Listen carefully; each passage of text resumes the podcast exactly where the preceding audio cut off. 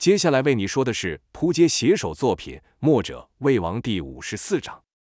上回说到，乌鸦刺客居然混在燕军中，想趁乱进城，被燕萧、王离、童风等人打了回去。但这些刺客武功不差，若非童风与莫文及时出手相助，王离与栾素恐怕还不好脱身。尽管打退了乌鸦人，可城下好些屋子还冒着火，众人是不得停下脚步，继续分头办事。好不容易将火都给扑灭了。城外也不见燕军踪影，这夜才算过去。待到明日，赵修被杀的消息也传开了。范图是沉痛到无法言语，赵修是他的左膀右臂，只看他一手紧紧握着偃月刀，两眼凝视远处，不知在想些什么。杜丽就不同了，是哇哇怪叫，愤怒无比，骂道：“兄弟，你等着，我一定会替你报仇。”王离劝道：“将军冷静点，那些刺客武功高强，你们要是遇到了，千万别和他们交手。”他们可不是寻常军校可比。若发现这些家伙，你们赶快退去，给我们发信号。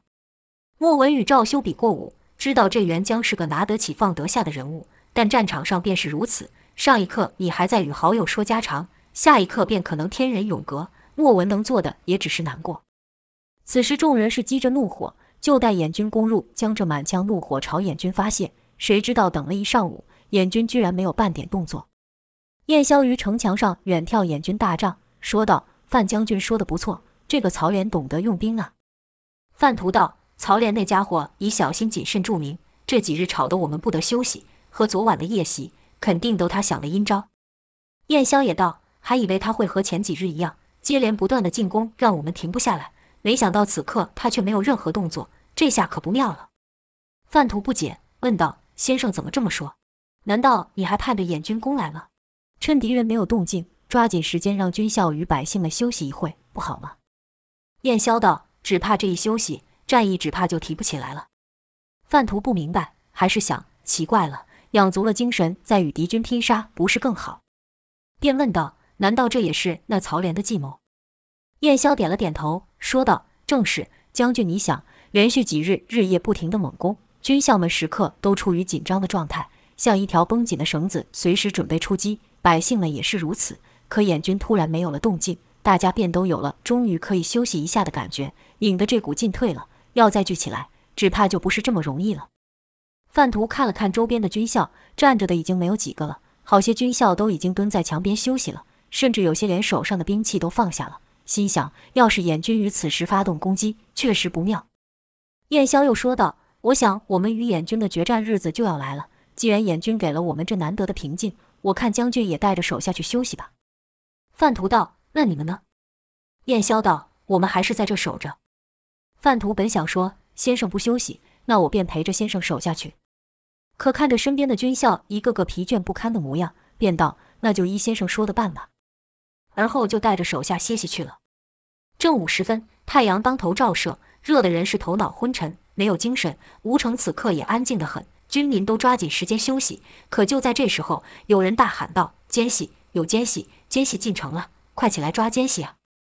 众人听这一声喊，那刚放下的心灯时又被提了起来。要是在昨日这声刚喊完，肯定有不少军民就会冲出来，但这次没有，军民们是有这个心，没有这个力。过了好一会，才有人问道：“奸细在哪？”那喊话之人神色惊慌地朝一个方向指去，说道：“在那呢。”那人便转身看去，跟着就听“噗”的一声，那人捂着腹部就倒了下去。那喊话之人则是立刻跑走，继续喊道：“杀人了！燕军冲进来杀人了！”听到有人受伤，军民才勉强打起精神，拿起武器出外查看，这才发现大街上躺了好几个老百姓的尸体。军校们赶紧整好队形，说道：“你跟我从这边，你带人去那边把奸细找出来。”军校是五人一队的分头巡视，刚走没有多久。又听到有人喊道：“失火了，失火了！快来帮忙救火呀！”一队军校朝喊声处看去，果然见到有黑烟窜出。等他们赶到时，看到那冒烟的屋子，不知道为什么窗户被人堵死，门外还堆了不少杂物。有几个百姓正在帮忙清除杂物，看见军校赶来，便喊道：“太好了，你们总算赶来了！这一家人被困在里面，快来帮我们救人！”这时，有几个民兵也赶快来帮忙。眼看那烟是愈冒愈浓。众人哪敢耽搁，一边喊道：“里面的人别怕，我们来救你们了。”喊了几声，没有人回应。但军民心里更急，说道：“快点，快点，搞不好里面的人已经被烟给呛晕过去了。好不容易将挡在门口的东西搬开，军校士立刻进屋。屋内确实是有不少烟雾，可奇怪的却是没有感觉到热。金人是一边捂着脸，一边喊道：“快快快，把人找出来！”有军校刚走没有几步，就踢到一物，低头去摸，发现居然是个人，赶忙叫道：“发现一个晕倒的！”正此时，身后传来一声音，说道：“笨蛋，他不是晕倒，是死了。”跟着就听“噗”的一声响，那军校还没搞明白什么状况时，身子便往前倒下了。其他进屋的军校也是如此，而那下手之人正是刚才喊救火的人。原来他们就是燕军的奸细，这家人早就被他们给害了，在屋里升起了烟后，又将外头给堵住，以此吸引吴城军民来救。就看他们把军校害了后，脱下他们的衣服穿在自己身上。其中一人说道：“当初你们扒我兄弟的衣服，这次换我们穿你们的，不冤枉吧？”待几人化好妆后，一人说道：“知道接下来要干嘛吧？”其他几人点头说道：“知道，替兄弟们报仇。”那人说：“去吧，装得像点，别露出马脚给人发现了。”就看这些假的吴成斌抓了几把灰涂在脸上后走了出去，这样子不但让人一时认不出，也让人以为这些人真就是来救火的。还剩下一名眼军留在屋子里，就看他靠近闷烟的木堆中，随手抓了几把草塞入，取出打火石，打算将这屋给点燃。这一个动作正好被赶来的童风给看到，但由于此时屋内烟雾弥漫，童风只能隐约看见有人影晃动，就对屋内喊道：“快出来呀！你还在里面干什么？”就看那个假吴成斌不回话，手中火星打得更急，童风便走进了屋，说道：“奇怪，这屋子怎么只有浓烟不见火？”刚走没有几步，就感觉踢到了东西，童风惊道：“是人？是谁下的手？”当童风走到那假吴成斌身旁时，伸手要去拍那人，同时喊道：“喂，你还好吗？”话音刚落，就看那人突然转身，一把锐利的小刀朝童风的腹部戳去。童风正觉得那人奇怪，见他突然转身朝自己出手，那原本伸出去要拍那人的手，立刻变成往下切。就听咔的一声，那人的手就被童风给打断了，手上那小刀也掉到了地上。童风急忙退步，喊道：“你干什么？”那假吴成斌手上吃痛。知道来人武功厉害，自己不是对手，便更想将那火给点着。可他刚一有动作，就被一股大力给拖了出去。到了屋外，童风就可以看清楚了。就听童风咦了一声，说道：“你是吴城的人？那你刚才干嘛偷袭我？”那人假装道：“我我吓得害怕，以为你是燕军。”童风又问：“屋里都冒烟了，你怎么不出来？里面的人怎么都倒下了？”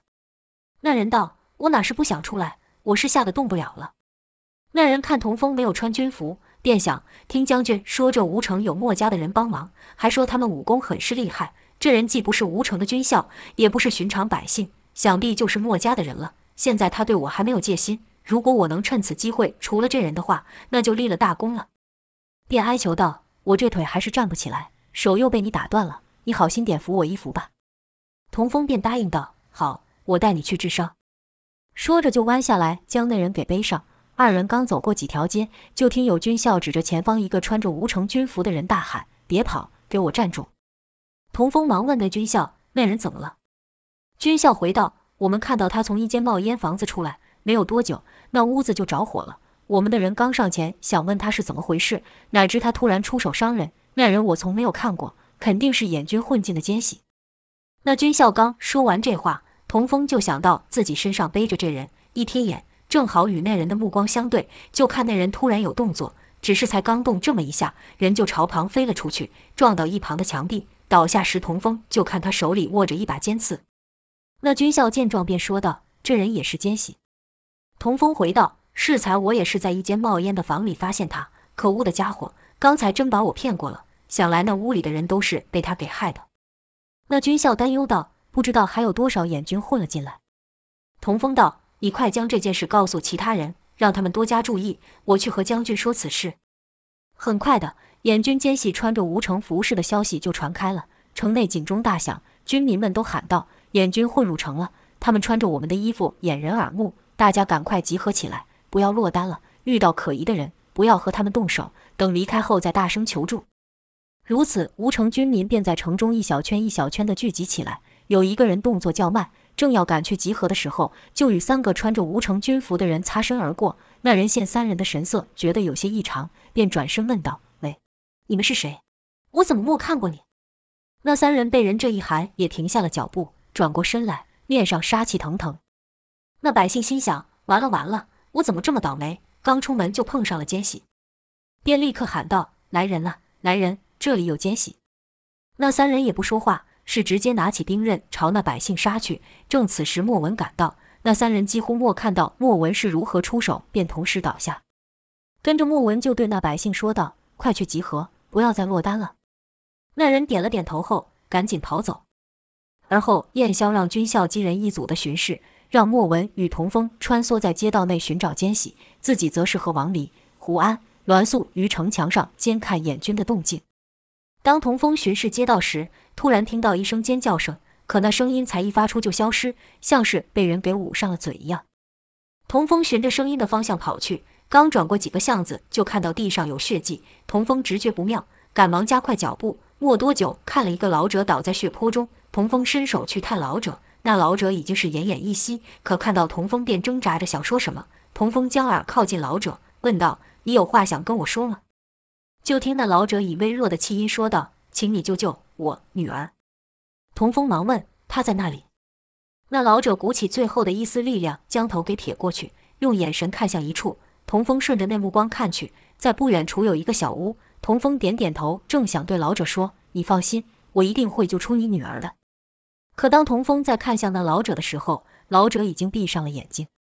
童风将老者的身体小心放下，缓步朝那屋走近，用心一聆听。果然听到屋内有两个急促的呼吸。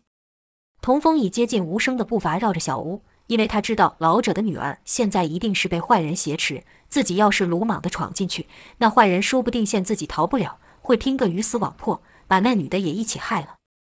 顾童风非常的小心地接近小屋，他甚至可以听到里面有人小声说道：“给我安静，敢出一点声音，我就把你杀了。”童风此时已知道屋内人的位置。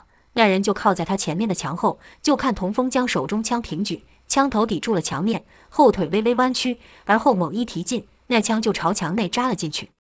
就听“噗”的一声响，跟着是一女子的尖叫声，而后童风是直接破墙而入，就看他的枪果然插进了奸细，那奸细就此倒下。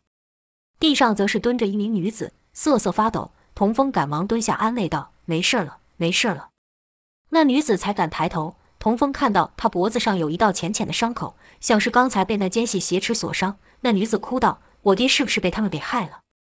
童风不敢隐瞒，说道：“也是他告诉我你在这里的，走吧，城里不知道还多少奸细，你一个人太不安全了，我带你去和其他人会合。”当二人正要离开的时候，突然听到有东西移动的声音，童风以为还有奸细，立刻将那女子推到身后，提起手中枪，瞄准声音处，就听一人大喊道。别杀我！别杀我！我不是奸细，我是好人。童风受过一次当，哪里会再轻易相信？喝道：“给我出来，不然就别怪我了。”就看一角落的杂物被推了出来，从里面爬出了一人。这人童风觉得有些眼熟，虽然一时想不起是谁，但可以确定他是吴城的人。那人爬出来后，双手高举的哀求道：“小将军，别杀我！我不是眼军，我们曾经一起打过仗，你肯定认得我的，对对吧？”童风的枪就放下了，问道：“你是谁？没听到命令吗？怎么不去集合？鬼鬼祟祟的躲在这里，想干什么？”那人道：“小人叫梁破，我们曾经在那条小道上一起对付眼军。”这话还没说话，被童风救的女子就指着梁破骂道：“就是他带眼军进屋的，爹爹就是被他给害死的。”听到此，童风的眼神瞬间一变，瞪向梁破，厉声道：“难道你一直都是演军的奸细？”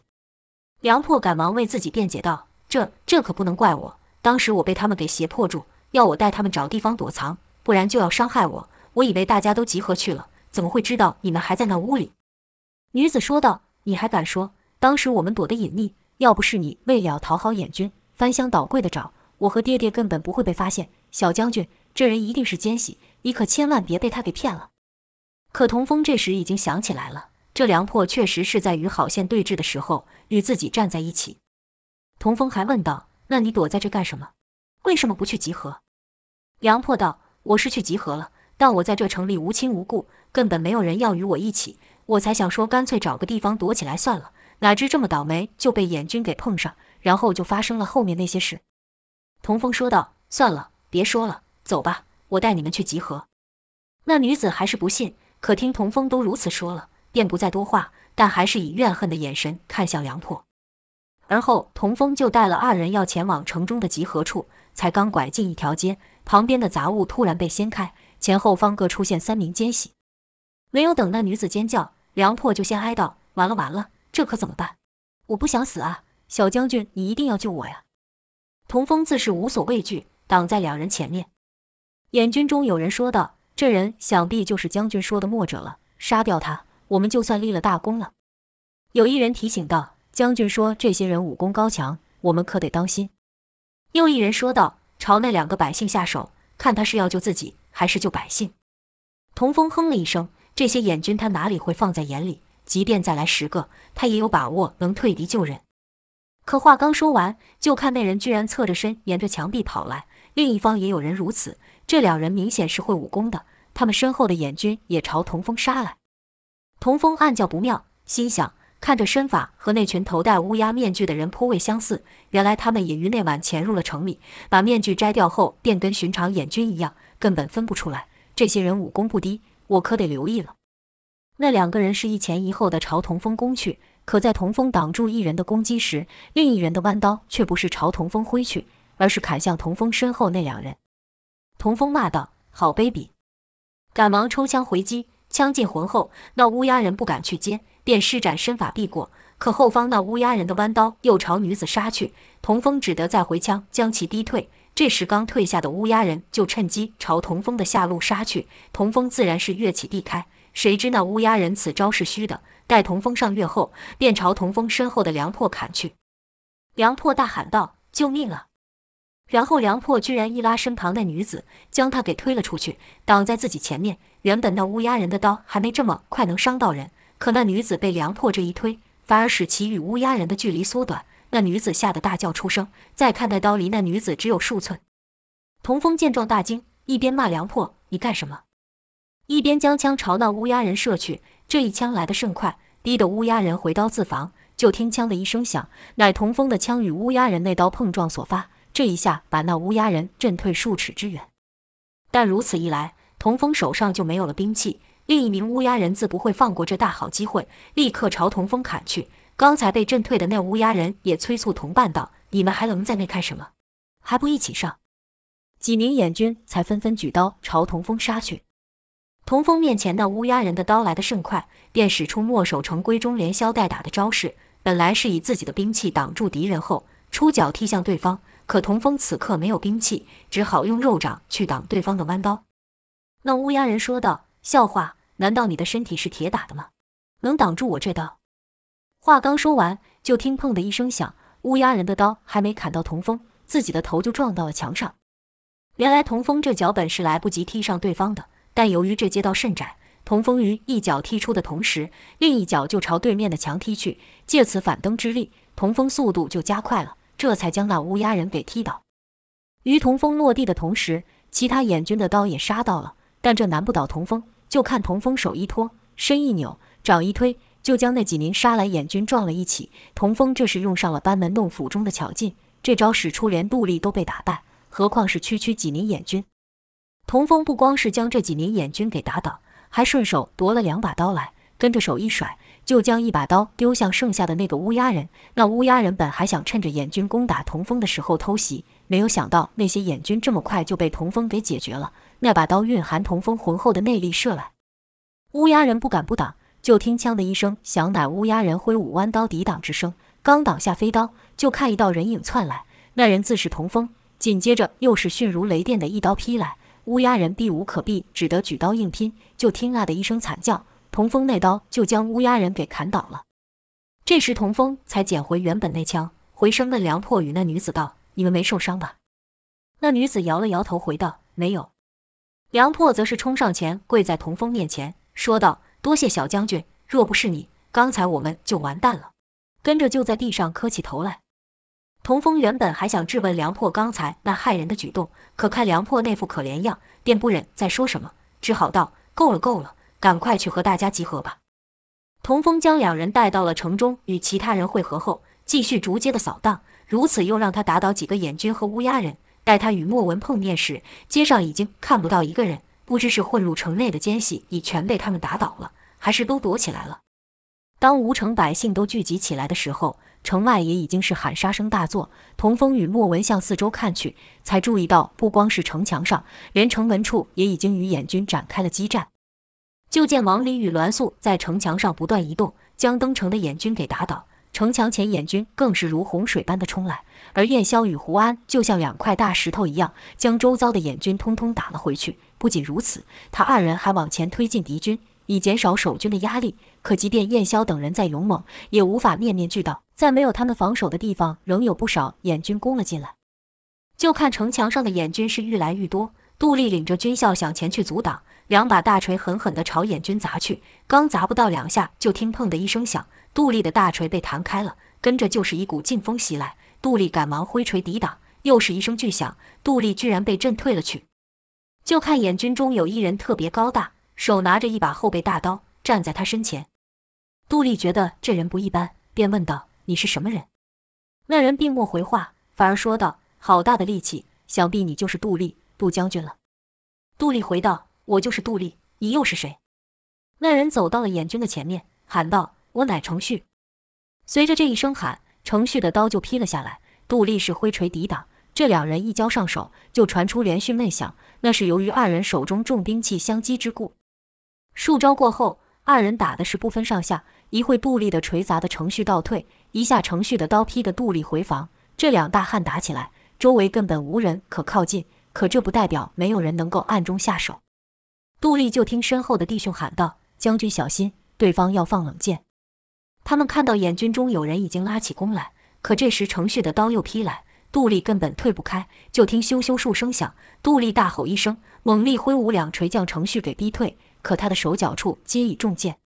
杜丽骂道：“没有中的家伙，不敢与我一决胜负。”程旭道：“笑话！现在是你我两军交战，哪里是争个人胜负的时候？想要与我比个高低，下辈子吧你！”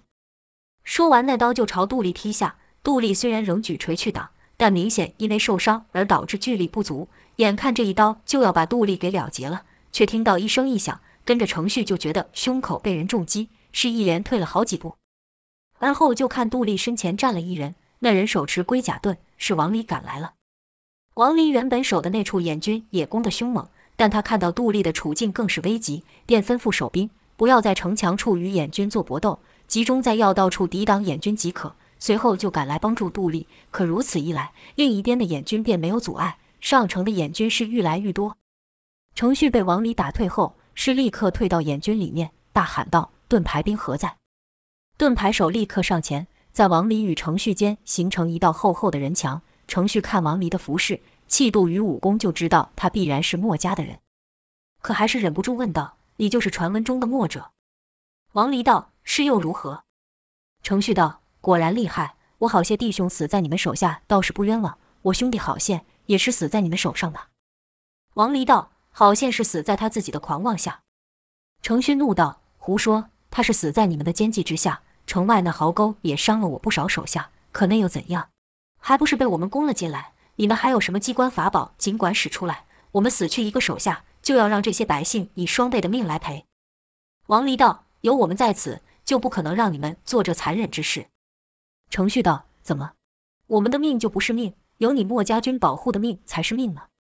王离哼道：“人命内有贵贱轻重之分，但今日是你们无端起兵来侵略他人，这种行为自然不值得被保护。”程旭听完后是哈哈大笑，而后说道：“这世道本来就是如此，强大的就可以欺凌弱小的，聪明的就去欺骗那些愚蠢。今日要是吴城比我们强大，你以为那蒋佩不会发兵打我们吗？”俗话说：“人善被人欺，马善被人骑。”你们墨者难道连这三岁小儿也明白的道理也不懂吗？别说打仗了，寻常百姓生活不也是如此？王离哪会不知道呢？只是他有他要守护的信念罢了。王离还想，范图说程旭也是个急性子，怎么还有功夫跟他讲这些？二人说话时，程旭还不时朝城下看去，就见百姓们都聚集在一起，登上城墙的眼军已经冲破了守兵的防线，攻到了城下。尽管城下还有童风与莫文两人在抵挡眼军，可也无法完全挡住那如潮水般涌来的燕军。奇怪的是，那些燕军也没有要和他们拼杀的意思，是直接朝百姓的集合处奔去。没有一会，就将百姓们给包围起来。在城上的程旭见差不多了，是哈哈大笑，推开身前的燕军，走向王离，说道：“看到现在的情况没有？任凭你们墨家军再厉害又如何？你便是现在败了，我又能如何？我只要一倒下，城下那些百姓就会与我陪葬。墨者呀，墨者，你们真以为你们能救得了整个天下吗？”我不得不承认，你们的武艺确实是厉害，但你们真的这么天真的认为这样就能拯救所有的人吗？说话时，程旭已经走到王离身前一丈了。王离只需要出手就能将程旭给打倒，可他知道程旭所言不假，故没有动手。程旭见状，又说道：“若不是你们，这破城我们一日之内就可以拿下，此战的伤亡也不会如此之多，城里那些百姓也不会死。愚蠢的墨者呀，因为你们的教唆所造成的死伤。”可比我们要多得多呀！王离道：“百姓愿意拿起武器，哪里是受我们的命令？那是他们选择抵抗你们蛮横的侵略，为了对抗你们的暴行，才一个个挺身而出。”程旭道：“一派胡言！如果不是受到你们的煽动，百姓们会放下手上的农具，拿起兵器吗？打仗那是当我们当兵的事，你们倒好，把百姓全都搅和进来。你敢看看他们现在的眼神吗？你难道感受不到他们眼中的恐惧吗？”百姓此时的恐惧自不必说了，好些已经哭了起来。这些王离哪会不知道？可王离仍说道：“百姓们会选择拿起武器，那是他们不愿意成为你们的俘虏。他们想表达的意思很明确，就是要告诉你们这些侵略者，他们要凭着自己的力量守护家园，保护家人。你们这些侵略者都赶回去！”王离这话一说完，在他身后的民兵也对着程旭喊道：“对呀，若不是你们，我们何必如此？我们生活得好好的，你们却无端来攻打我们。”给我滚回去！滚出我们的家！程旭大喝道：“这没有你们说话的份！”随着这一声喊，程旭身后的盾牌兵便举起盾牌，互相敲打，制造出让人心惊胆战的声响，口里还整齐喊着：“攻下吴城，替弟兄们报仇！”程旭的威严和燕军的声势，顿时压过了那些民兵，其中有些人还不自觉地被吓退了几步。突然间，有一人对燕军喊道：“你们要报什么仇？你们死是活该！”我兄弟却是被迫的，若不是你们，他不就需要上战场？不打仗就不会死人了。你们凭什么对我说要报仇？程旭见状也不生气，反而是点了点头，对那些民兵说道：“你们真以为拿起武器就能与我们抗衡吗？别再自欺欺人了！你们都被这些墨家人给骗了。你们本来就不可能是我们的对手，他们只是派你们去送死罢了。是你们自不量力，怪不得旁人。”随后是鼓起嗓子大喊道：“吴城的百姓都给我听好了！”我是燕军大将程旭，如果你们现在放下手中的兵器，不再抵抗，我答应你们，饶了你们的性命，也不会伤害你们的家人。你们农田、房屋等等，还是归你们。除了那城主换人之外，一切照旧。好好想想吧，你们真这么心甘情愿为蒋佩去死吗？那蒋佩对你们真的有这么好吗？程旭说完后，其他眼军便跟着一遍又一遍的大声附送，尤其是最后那句：“你们真的这么心甘情愿地为那蒋佩去死了？”此话一出，王林暗道不妙，因为程旭等于把百姓奋斗的理由从为了自己、为了家人，换成了为了城主蒋佩。听到是为了蒋佩而战，好些百姓就犹豫了。程旭继续说道：“吴城的百姓啊，我已经做出承诺了，你们怎么还不放弃抵抗啊？你们仔细想想，你们可以从这战争中获得什么？什么都没有啊！告诉我，你们除了平白丧命之外，能得到什么？什么都得不到啊！”我们这些军校上战场，那是用生命换饭吃，和你们一样，求的只是一点钱财和一口温饱而已。这些墨家军也不是白帮你们的。这场仗若打胜了，他们赢得了名声，墨家军再度名扬天下。可是你们呢？吴城的百姓啊，你们仔细想想后告诉我吧。你们的亲人除了白白的牺牲外，你们还得到了什么？那蒋佩真的值得你们替他卖命吗？如此民心就有些动摇了。民兵中便有人说道：“如果那将军说的是真的。”我们只要放弃抵抗，便可以活命，我们的家人也不会受到伤害。那我们还打什么？又一人道：“对呀，我们才不是为了那个城主呢，他对我们也不怎么样。有他没有他有什么差别？这城主换谁当，跟我有什么关系？”当然，也有人反驳道：“你们在胡说什么？听不出来这是敌人的挑拨吗？燕将军、王将军等人那是不要命的帮我们，这点难道你们看不到吗？这点难道有人可以否定吗？你们忘了王姑娘身上的伤吗？”这仗要是打输了，我们就不是百姓，通通都变成俘虏了。你们忘记他们是怎么对待俘虏的吗？尽管如此，还是有不少人动摇了。队伍中就开始有人放慢了脚步，拿着武器的手也逐渐垂了下来。那誓死奋战的眼神也有些疑惑了。这些人在想，他们到底是像墨家人说的在为自己而战，还是像程旭所说的在为蒋佩而战？王离知道，此刻左右战士的不再是燕军，也不再是他们，而是民心。如果蒋佩这时站出来，高喊几声“我与百姓同在，我们共同保卫我们的家园”等鼓舞的话，那情势或许还会有转机。可蒋佩现在人哪呢？蒋佩此刻正在自己的房间，缩在自己的榻上，身旁是妻妾陪着，还调派了好多军校守在他的房门前呢。其他的大臣也是如此，一个个都躲得好好的，让别人替他们拼命。如此情况下，吴城的民兵就有人不愿意战斗了，是直接转身跑走。他要去寻他的亲人，他没有放弃战斗，但他只要为他的家人而战。一看有人脱队，其他原本还有犹豫的人就跟了上去。如此一人变两人，两人变四人，此消彼长之下，燕军可说是已经控制住了局面。正此时，城门处传来轰然巨响，随着那一声巨响，产生了巨大的晃动。却说这城门怎么关了起来？燕霄等人不是还领着人朝燕军杀去吗？原来在燕霄与胡安杀进燕军后，就被燕军给团团包围。尽管两人武功盖世，可跟在他们身后的几个精兵已全部倒下了，他们坐下的马也没有了，所以他们要杀出来也不是这么简单的事。吴城守兵见不到燕霄与胡安的身影，还以为他们已经战败了，便将城门给关上。墙上的守兵感到摇晃，立刻探头向下看，就看一个庞然大物正在冲撞着城门。守兵便喊：“放箭，赶快放箭，阻止敌人撞门！”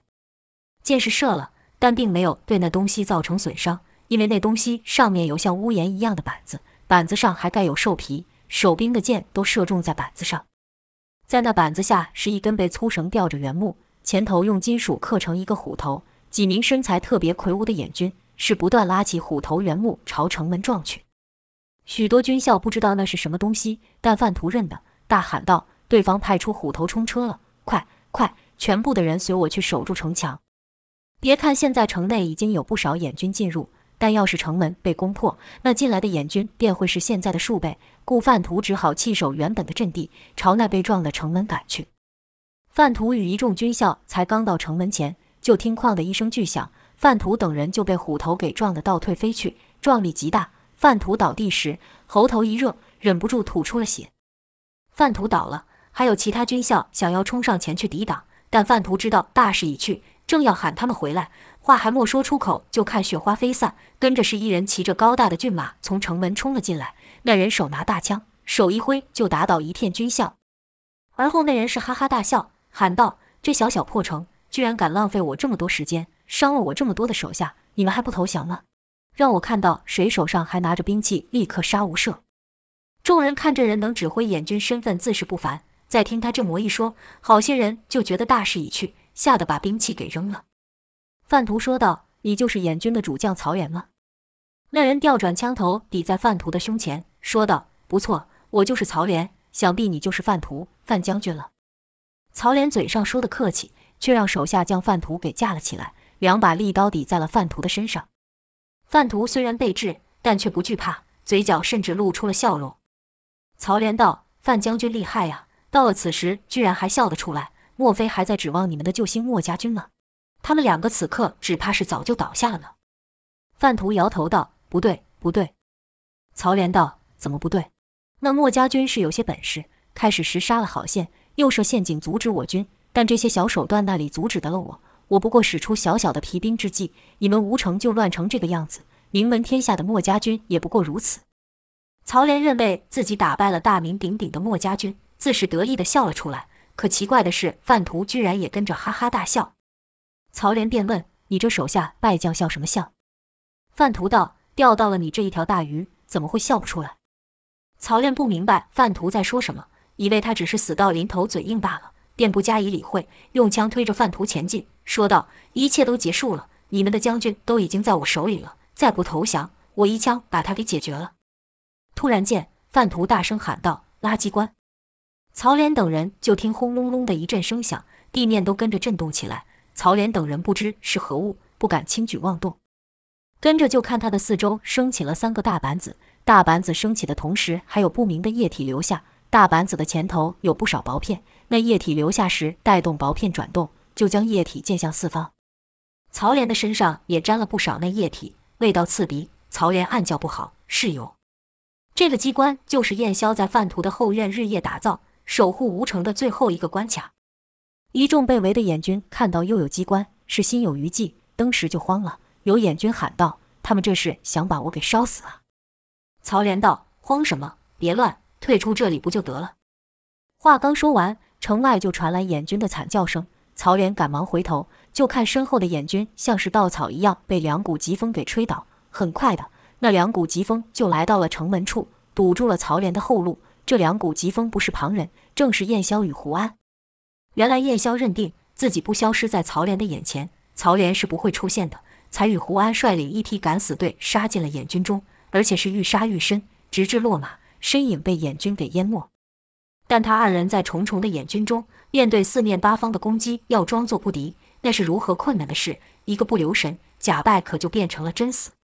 尽管二人使尽了墨守成规，身上也不免多处受伤。所幸都只是一些皮肉之伤。待城门被破，燕霄知道时机来了，穿云枪一个使劲狂扫，就将周围的燕军全部打飞。胡安的鸳鸯双刃刀也不遑多让，双刀舞起，好似两道夺命刀墙。跟着这两人是互相掩护的，一左一右杀了回来。曹莲一看有人出现在身后，尽管只是燕霄与胡安二人，但这两人就好似两块不可撼动的大山一般。曹莲暗道：可恶，莫想到还是中了墨家的奸计。但曹莲也不是一点筹码都没有，就听他大喊道：“程旭何在？”